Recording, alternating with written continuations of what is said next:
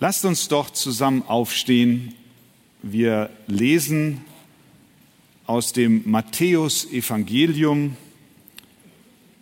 über die Geburt Jesu Christi, Kapitel 1, Vers 18 bis, 21, bis 25. Matthäus 1, 18 bis 25.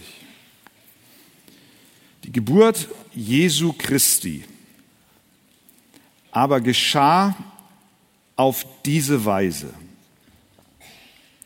Als nämlich seine Mutter Maria mit Josef verlobt war, noch ehe sie zusammengekommen waren, erwies es sich, dass sie vom Heiligen Geist schwanger geworden war. Aber Josef, ihr Mann, der gerecht war und sie doch nicht der öffentlichen Schande preisgeben wollte, gedachte, sie heimlich zu entlassen. Während er aber dies im Sinn hatte, siehe, da erschien ihm ein Engel des Herrn im Traum, der sprach, Josef, Sohn Davids, scheue dich nicht, Maria, deine Frau, zu dir zu nehmen, denn was in ihr gezeugt ist, das ist vom Heiligen Geist.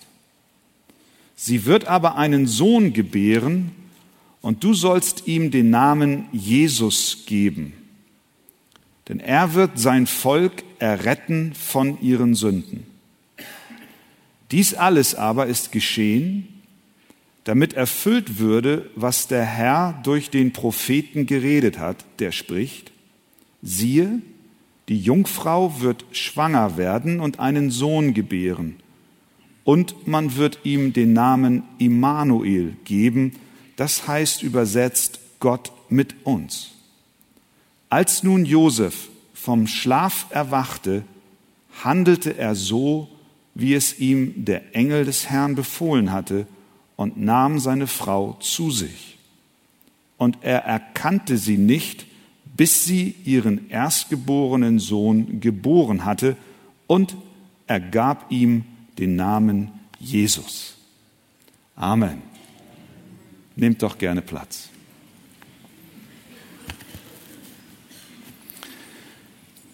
Eltern können sich meist gut an die Umstände der Geburt ihrer Kinder erinnern.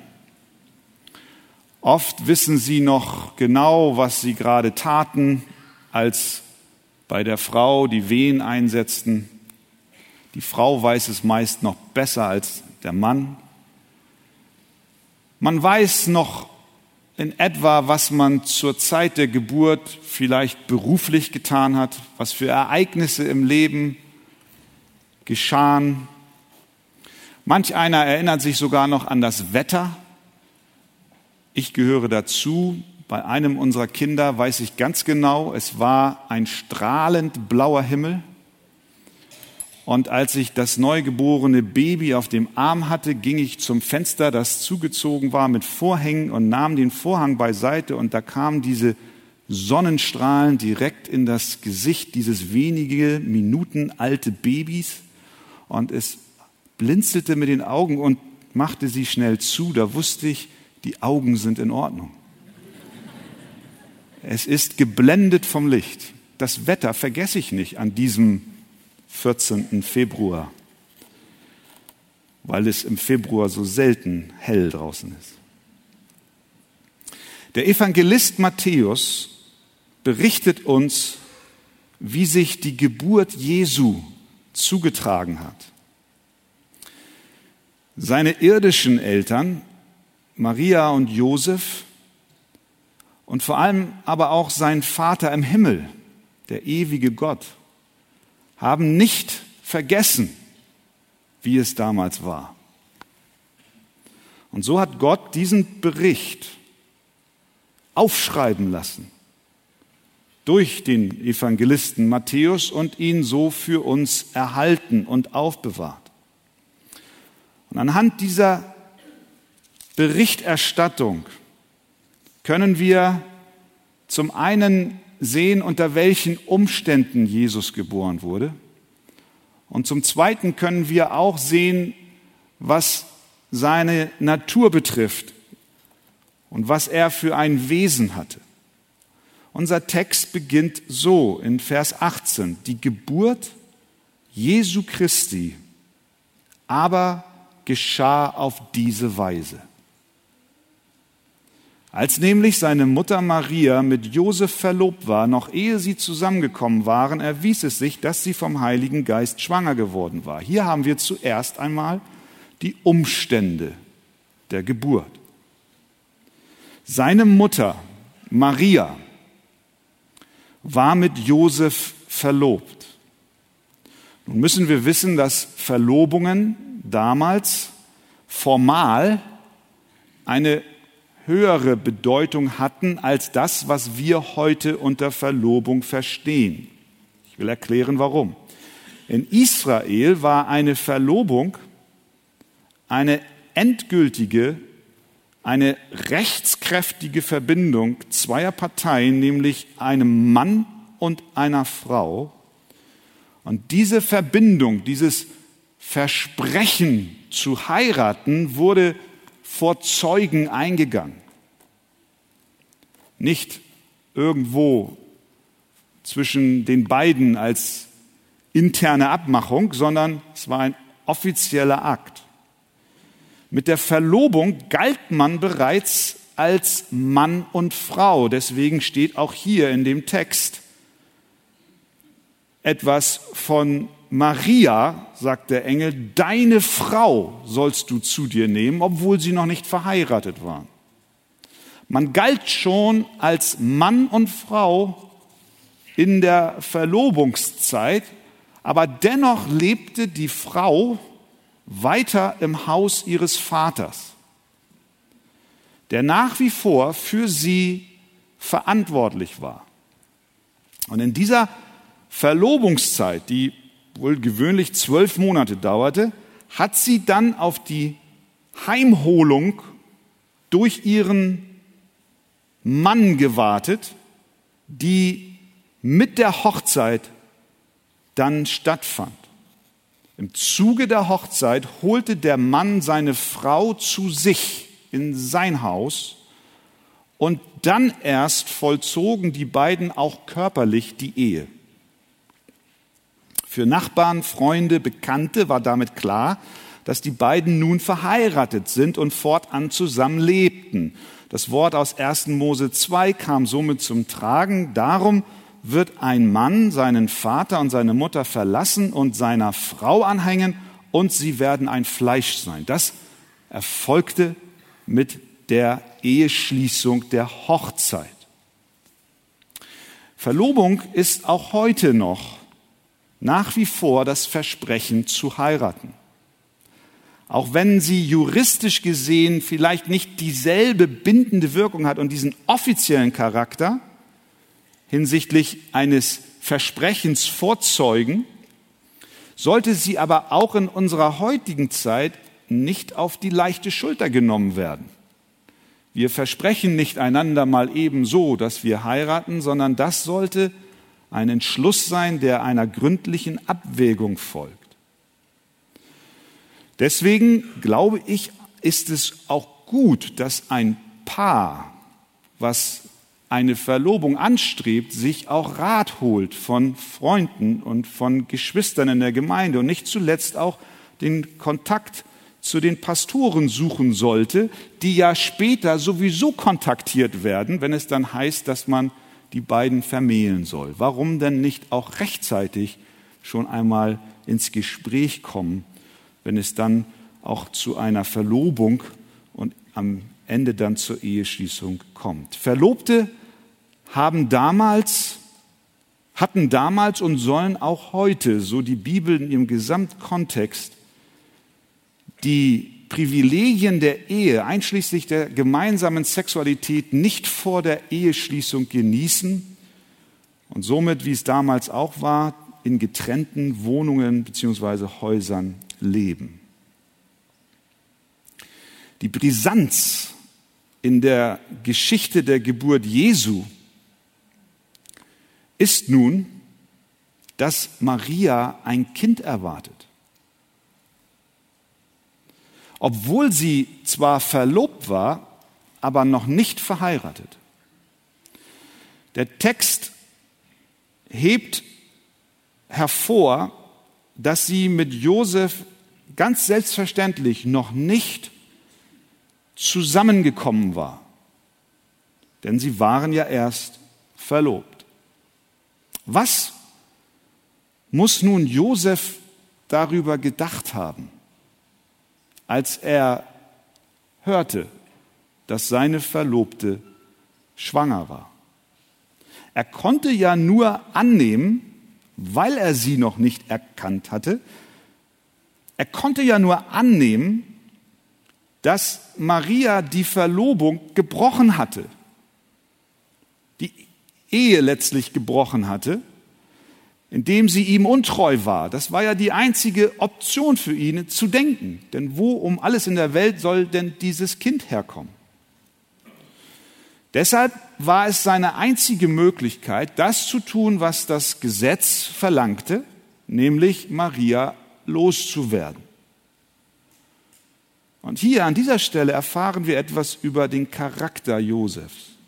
Vers 19. Aber Josef, ihr Mann, der gerecht war und sie doch nicht der öffentlichen Schande preisgeben wollte, gedachte sie heimlich zu entlassen. Hier sehen wir zwei wesentliche Charaktereigenschaften des Josefs. Er war beides. Er war gerecht und er war gütig.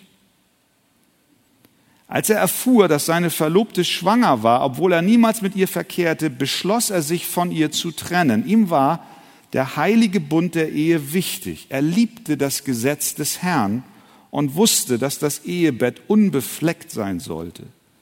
Die Ehe war ihm heilig und deswegen wollte Josef sie nicht achtlos behandeln. Und das, obwohl er Maria liebte. Er war entschlossen, sie nicht auf Grundlage eines Ehebruches sich mit ihr zu vereinen. Er liebte Gott mehr und sein Gebot. Also beschloss er, sich von ihr zu scheiden. Sein Plan war es, die Anwälte zu beauftragen, das, was juristisch schon auf, in die Wege geleitet wurde und abgemacht war, rück, rückabzuwickeln. Das heißt auf Deutsch gesagt, die Scheidungspapiere vorzubereiten. Es war ein offiziell juristischer Akt. Zur gleichen Zeit war Josef aber nicht nur gerecht, wie die Bibel es hier sagt, sondern er war auch gütig. Denn obwohl seine tiefe Zuneigung zu Maria tief verletzt war, denn er wusste ja noch nichts von dem Hintergrund, da kommen wir erst hin. Er musste ja noch davon ausgehen, dass es ein Ehebruch war. Obwohl seine Zuneigung verletzt war und sein Vertrauen missbraucht wurde aus seiner Sicht, wollte er doch nicht den Regressanspruch geltend machen, der ihm vom Gesetzes wegen her zustand. Er war gerecht, aber er war auch gütig. Denn es heißt, er wollte sie heimlich entlassen, um sie nicht der öffentlichen Schande preiszugeben. Sehen wir die, dieses Herz des Josefs dahinter? Er wollte sie nicht vorführen, bloßstellen. Dazu liebte er sie viel zu sehr. Es war für den Mann möglich damals, und es war auch nicht ungewöhnlich bei einer Angelegenheit wie dieser, die Frau öffentlich bloßzustellen. Im Alten Testament konnte eine Verlobte, die Ehebruch begangen hatte, sogar gesteinigt werden. Obwohl diese Praxis damals in Israel nicht mehr angewandt wurde, konnte eine Verlobte dennoch öffentlich zur Schau gestellt und aus der Gesellschaft ausgeschlossen werden. Doch statt sie öffentlich bloßzustellen, entschied sich Josef in Güte, sie heimlich zu entlassen, weil er Maria liebte entschloss er sich, die Papiere fertig machen zu lassen, das Notwendigste zu bestätigen, aber nicht mehr preiszugeben und keine weiteren Details offenzulegen. Wir sehen hier diese beiden Charaktereigenschaften, eine wunderbare Kombination. Josef ist gerecht. Er geht den Weg, den die Gebote Gottes vorsehen. Aber er ist zugleich gütig und will seine Frau nicht vorführen. Die Charakterzüge Josefs, gerecht und gütig, sind, glaube ich, auch für uns bedeutsam. Es gibt viele Menschen, die gerecht sind, aber nicht gütig. Und es gibt viele, die gütig sind, aber nicht gerecht. Josef aber liebte Gott und sein Gesetz und diese Liebe zu Gott berührte sein Herz so sehr, dass es aus ihm einen gütigen Mann machte. Das heißt also, der Vater im Himmel hat für seinen Sohn Jesus Christus einen irdischen Vater ausgewählt, der gerecht und gütig war. Er war mit, damit ein Abbild des Vaters im Himmel selbst, der auch voller Gerechtigkeit ist, aber gleichzeitig auch voller Güte. Sollten nicht auch wir, wie unser himmlischer Vater und wie Josef selbst sein, gerecht, das Gebot Gottes liebend, aber zugleich gütig? Die Umstände der Geburt werden uns dann hier noch weiter im Detail beschrieben. Wir bekommen einen Einblick in das Leben, in das Denken des Josef. Denn in Vers 20 lesen wir Folgendes. Als er oder während er aber dies im Sinn hatte, während er darüber nachdachte und überlegte, welche Schritte er denn jetzt gehen sollte und wie er das auch in die Tat umsetzen könnte und auch die Folgen durchdacht hat, die aus diesem Schritt für beide resultieren würden, da, Vers 20, erschien ihm ein Engel des Herrn im Traum, der sprach, Josef, Sohn Davids, scheue dich nicht oder Luther übersetzt, fürchte dich nicht, Maria, deine Frau, zu dir zu nehmen. Was muss das für eine Wendung gewesen sein? Im Leben, im Herzen, in den Gedanken des Josefs. Was ich beeindruckend finde, ist, dass wir an dieser Stelle, wie so oft in der Bibel, sehen, dass Gott immer zur rechten Zeit kommt punktgenaue Landung. Besser hätte man das nicht als Regisseur planen können. Gott ist immer auf die Minute pünktlich. Der kommt nie zu spät. So wie du auch nie zu spät kommst. Es sei denn, es ist Gottesdienst, dann kommen wir manchmal ein bisschen spät. Gott ist pünktlich. Als die Jünger in größter Angst im Sturm waren auf dem See, könnt ihr euch erinnern, kam Jesus zu ihnen. Nicht zu früh, denn dann hätten sie diese Erfahrung der Angst und das daraus resultierende Vertrauen, was sie lernen sollten, nicht gehabt. Jesus kam nicht zu früh, aber er kam auch nicht zu spät. Er war rechtzeitig da. Wenn dieser Traum, den Josef nun hier hatte, vor seinem Entschluss gekommen wäre, Maria zu entlassen, dann hätte er nicht dieselbe Auswirkung gehabt wie jetzt, wo er kam, als er schon den Entschluss gefasst hatte. Doch bevor er diesen Entschluss umsetzen konnte, griff Gott ein. Das erinnert uns an Psalm 112, Vers 4. Dort lesen wir, den Aufrichtigen geht ein Licht auf in der Finsternis. Wir haben gerade gesehen, Josef war gerecht oder auch aufrichtig. Und doch war es finster in ihm, als er begriff, was mit Maria geschehen sein muss, muss ihn das in eine innere tiefe Not gestürzt haben. Das ist Dunkelheit. Dunkelheit. Maria, meine Geliebte, was hat sie getan? Als er verstand, dass diese Frau, die Liebe seines Lebens, aufgrund dieser Ereignisse in Zukunft getrennt von ihm leben würde, da war es wirklich buchstäblich finster in seinem Herzen. Doch Psalm 112 sagt, den Aufrichtigen geht ein Licht auf in der Finsternis. In der Dunkelheit des Josefs schien nun plötzlich helles Licht.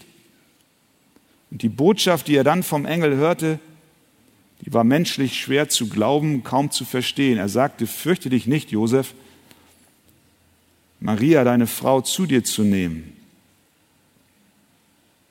Warum denn nicht? Denn, heißt es weiter, was in ihr gezeugt ist, das ist vom Heiligen Geist. Das führt uns zum zweiten Punkt, nämlich von den Umständen der Geburt hin zum Wesen unseres Herrn Jesus Christus. Der Engel sagt, Josef, das Kind, was Maria unter ihrem Herzen trägt, ist nicht von einem Mann, sondern vom Heiligen Geist. Josef wird hier und somit auch wir in das Geheimnis der Inkarnation, der Fleischwerdung Gottes eingeweiht. Johannes in seinem Evangelium schreibt davon, wenn er darüber schreibt, am Anfang war das Wort und das Wort war bei Gott und Gott war das Wort. Ein paar Verse später dann das Wort, was er vorher als Gott identifiziert hat, das Wort wurde Fleisch und wohnte unter uns. Das ist die Inkarnation, die Fleischwerdung Gottes. Was sich nun für Josef und dann auch für Maria hier durch den Engel entfaltete, kann mit menschlicher Vorstellungskraft kaum erklärt werden. Jesus hat seinen irdischen Ursprung dem Werk des Heiligen Geistes zu verdanken und nicht dem Samen eines Mannes. Der Engel sagt, denn was in ihr gezeugt ist, das ist vom Heiligen Geist. Am letzten Sonntag haben wir hier von meinem Vater, Pastor Wegert, Wolfgang Wegert, eine Predigt gehört. Und ich empfehle denen, die nicht da waren, sie gerne online runterzuladen und auch den Kanzeldienst mitzunehmen und nachzustudieren. Dort haben wir gehört, dass unser Herr Jesus bereits vor seiner irdischen Geburt existierte. Er hatte keinen Anfang, denn er ist Gott. Er ist, wie es Kolosser 1,17 sagt, vor allem und alles hat seinen Bestand in ihm. Jesus selber hat gesagt, wahrlich, wahrlich, ich sage euch, ehe Abraham war, bin ich. Das ist Jesus in seiner Gottheit. Von Ewigkeit her war er schon existent. Wir haben am letzten Sonntag auch gelernt, dass Jesus nicht nur von Ewigkeit her existierte, sondern dass er auch selber wahrer Gott ist. Johannes 1, 1. Johannes 5, Vers 20. Und wir sind in dem Wahrhaftigen, in seinem Sohn Jesus Christus. Dieser ist der wahrhaftige Gott und das ewige Leben. Paulus sagt, Christus, der über alle ist, hochgelobter Gott in Ewigkeit. Jesus ist Gott. Doch in Bethlehem, und das ist hier der Bericht der Geburt Jesu, hat Jesus zusätzlich zu seiner göttlichen Natur eine menschliche angenommen, sodass er Gott und Mensch zugleich gewesen ist. Das Kind in der Krippe hatte zwei Naturen, wahrer Mensch und wahrer Gott. Das war notwendig. Warum war das notwendig? Dass Jesus beide Naturen vollkommen hatte. Es war notwendig, weil ein Mensch uns nicht hätte erlösen können. Wie kann, ich zitiere letzten Sonntag, ein Schuldiger für Schuldige bezahlen? Kann einer, der selbst im Sumpf versinkt, seinen Nebenmann aus dem Sumpf ziehen? Nein, das ist unmöglich. Ein Mensch kann keinen Menschen erlösen. Deswegen hätte Jesus allein als Mensch uns nicht erlösen können. Aber dennoch brauchte Gott einen Menschen, um uns zu erlösen, denn wiederum kann nur ein Mensch Stellvertreter für Menschen sein. Nur ein Mensch, der auch sterben kann, ist in der Lage, die Strafe des Todes für unsere Sünden auf sich zu nehmen. Wie sollte Christus das aber in der Herrlichkeit tun können, in der es keinen Tod gibt? Das heißt, unser Erlöser Christus musste Gott sein, aber er musste auch Mensch sein und wiederum einer ohne Sünde. Aber wie konnte das geschehen? Dass Gott auf diese Erde kommt als zugleich wahrer Gott und wahrer Mensch. Der Engel gibt Josef hier die Antwort.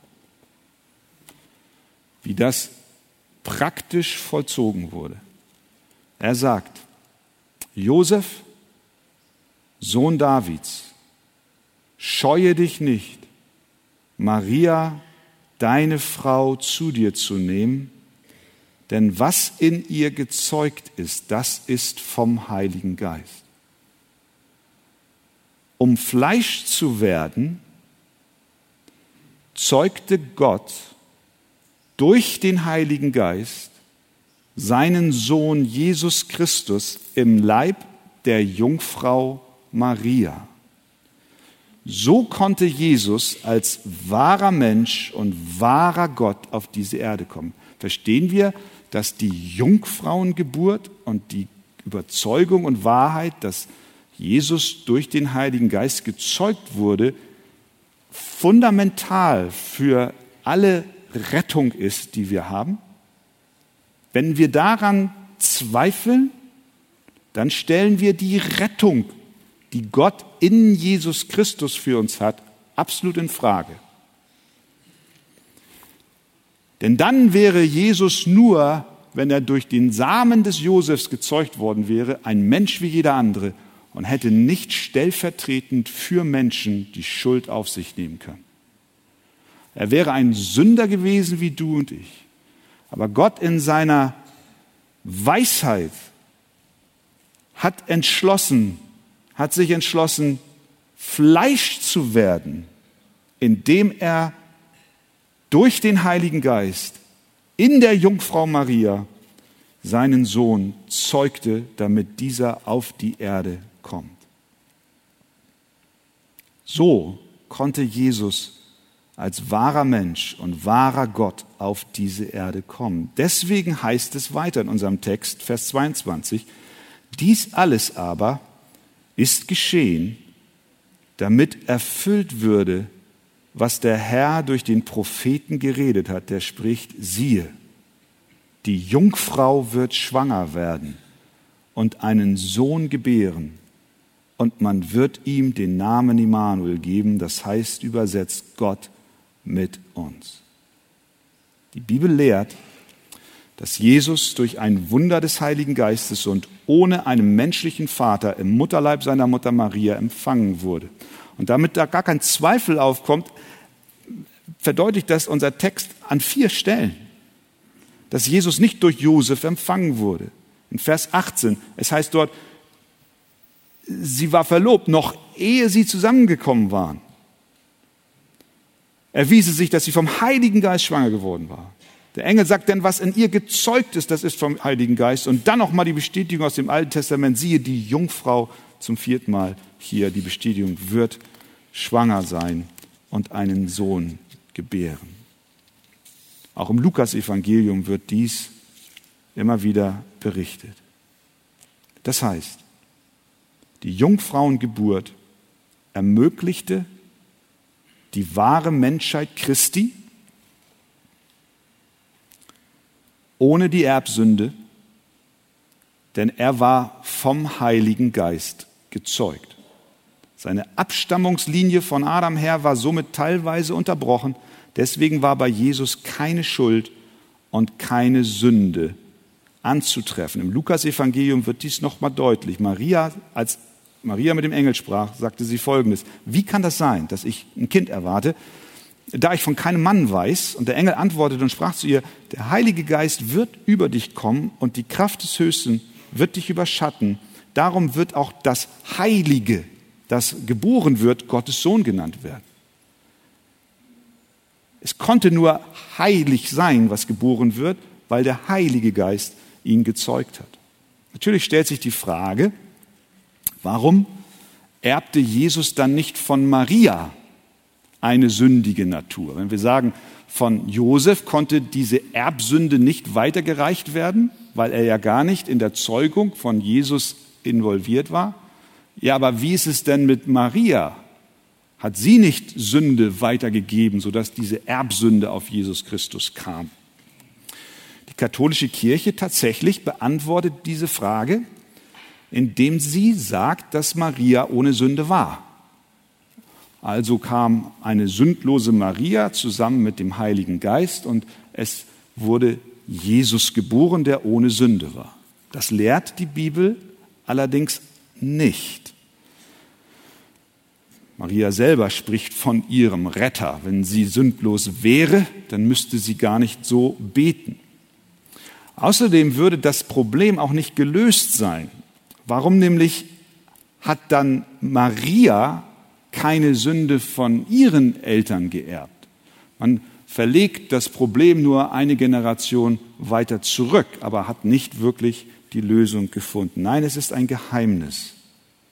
Das Werk des Heiligen Geistes hat offensichtlich auf wundersame Weise die Übertragung der Sünde, nicht nur die Sünde von Josef, sondern auch von Maria, verhindert. Die Jungfrauengeburt ermöglichte somit die Vereinigung der vollkommenen Gottheit mit der vollkommenen Menschheit in einer Person. Dies war das Mittel, das Gott gebrauchte, um seinen Sohn als einen Menschen und als Gott in diese Welt zu senden. Aber wir lernen hier in diesem Abschnitt noch etwas. Nicht nur über die Umstände der Geburt, sondern auch über das Wesen Jesu Christi. Denn was sagt der Engel, Vers 21? Sie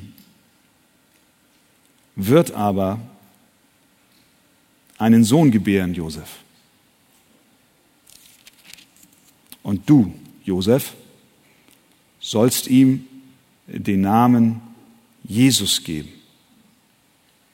Denn er wird sein Volk erretten von ihren Sünden.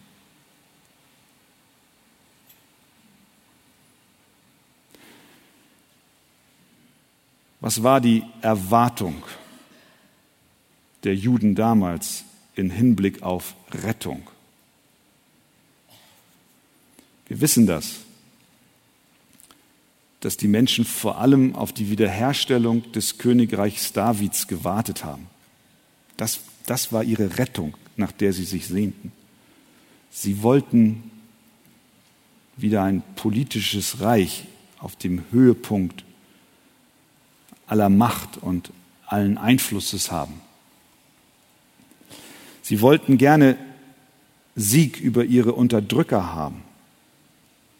Und bestimmt war für sie Rettung auch als Folge des, der Befreiung von, von aller Unterdrückung auch persönliche Freiheit, Entfaltung und auch Wohlstand. Wenn jemand zu ihnen von Rettung sprach, dann war für sie klar, wir müssen gerettet werden von aller Besatzung. Und wir sehnen uns danach, dass wieder ein König auf den Thron kommt und Israel wieder aufblüht. Mit anderen Worten, ihre Erwartung hinsichtlich ihrer Rettung waren andere als das, was der Engel hier sagt. Was sagt der Engel? Du sollst ihm den Namen Jesus geben und er wird sein Volk retten von ihren Sünden. Das heißt nicht, er wird sie retten von den Römern, sondern es heißt, er wird sie retten von ihren Sünden. Da haben wir diesen Kontrast. Auf der einen Seite die Erwartung des Menschen und andererseits die Mission Jesu.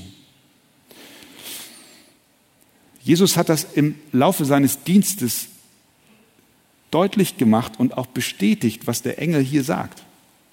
Wir erinnern uns, als er in Kapernaum war, in einem Haus, da kamen vier Männer und brachten auf einer Trage einen gelähmten Freund, der konnte nicht laufen. Und weil das Haus so voll war, kamen sie gar nicht durch zu Jesus. Also gingen sie aufs Dach und öffneten das Dach und ließen an den vier Seilen diese Trage runter genau vor die Füße Jesu.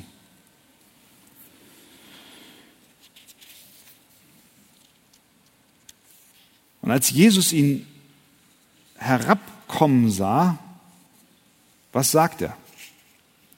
Sohn, deine Sünden sind dir vergeben. Aber was sollte denn der arme Kerl aus seiner Sicht mit vergebenen Sünden? Was er brauchte aus seiner Sicht war doch gesunde Beine. Ich will laufen. Ähnlich wie das Volk Israel Rettung verstand als Befreiung von den Römern, so dachte damals die Menschen dort, der Junge, der soll doch gesunde Beine kriegen. Er braucht doch keine Sündenvergebung. Das ist, was jeder denkt. Auch wenn wir an Jesus Christus denken, dann meinen wir, er müsse kommen, um uns zu helfen, um uns aus unserer wirtschaftlichen Not zu helfen, aus der Ungerechtigkeit dieser Welt. Er muss uns doch helfen, dass wir wieder Hoffnung haben auf einen Morgen hinsichtlich unseres Arbeitsplatzes. So wird Jesus erwartet, dass er ist. Nicht nur damals das Volk Israel, nicht nur der Gelähmte, die Menschen drumherum, die dachten, Mensch, Jesus ist doch offensichtlich. Die Beine bitte, bitte die Beine, aber doch nicht die Sünden. Und so begegnen wir Jesus auch heute häufig. Wir sagen, Jesus, gib mir doch dies oder gib mir doch das oder sorge doch für ein besseres Leben. Aber die Geschichte der Geburt Jesu zeigt uns, dass Jesus nicht gekommen ist, um uns physisch in erster Linie zu helfen, körperlich, sondern in unserer Seele. Die große Not des Menschen ist sein seelischer, sein Zustand in seiner Sünde, die zerbrochene Beziehung zwischen Mensch und Gott. Zu dem Gelähmten sagte Jesus, weil die Pharisäer dabei standen und sagten, wer bist denn du, dass du die Sünden vergeben kannst? Na dann nimm mal dein Bett, steh auf und sei geheilt. Und er nahm sein Bett, stand auf und ging nach Haus. Um zu bestätigen, dass er wirklich der Sohn Gottes war. Was wir daraus lernen, wenn wir hier lesen, dass der Engel sagt, du sollst ihm den Namen Jesus geben, denn er wird sein Volk erretten, nicht von den Sorgen und Nöten, die sie meinen, von denen sie zuallererst errettet werden sollen, sondern von ihren Sünden. Wenn wir das hier in der Weihnachtsgeschichte, in der Geburtsgeschichte Jesu lesen, dann ist das eine Mahnung an uns, dass wir die Krippe von Bethlehem niemals vom Kreuz von Golgatha trennen können. Wir können die Inkarnation nicht von dem Sühnetod Jesu Christi trennen. Wir dürfen die Krippe nicht vom Kreuz trennen, denn die Krippe wäre nicht da, wenn es das Kreuz nicht gäbe. Jesus wäre nicht gekommen ohne dem Kreuz. Weihnachten wäre nicht da, wenn Jesus nicht im Gehorsam den Weg bis ans Kreuz gegangen wäre. Wir hätten heute keinen Baum hier stehen. Und du hättest nächste Woche keine Geschenke unter dem Tannenbaum. Wir können die Krippe, wir können Weihnachten nicht trennen vom Kreuz von Golgatha.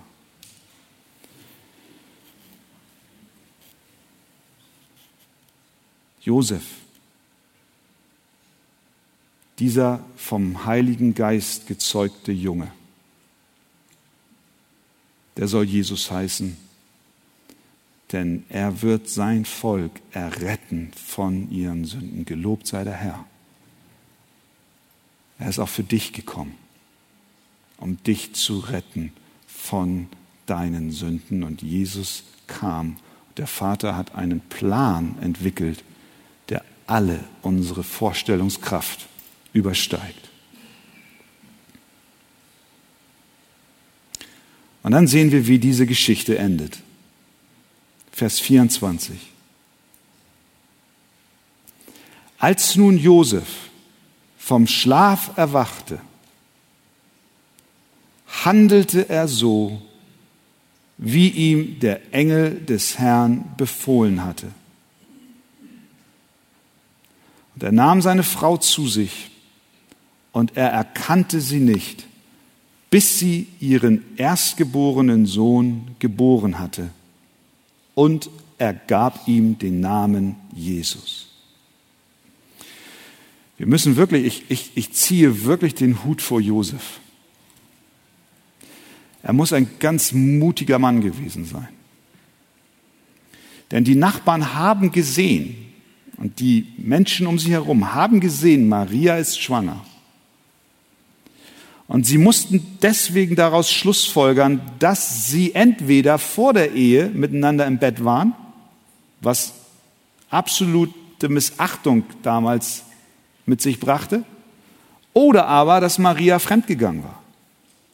Egal was passiert, wenn er dem Befehl Gottes, der durch den Engel zu ihm kam, gehorsam folgt, dann würde das bedeuten, dass er vor den Menschen in Scham und Schande dasteht. Denn er kann nicht von Tür zu Tür gehen und jedem, den er trifft, erklären, wie es war. Erstens hat er gar nicht die Kapazität dazu und zweitens würden die meisten ihm sowieso nicht glauben. Na, da hast du dir aber eine Geschichte ausgedacht, mein lieber Josef. Du bist ja ein Cleverle.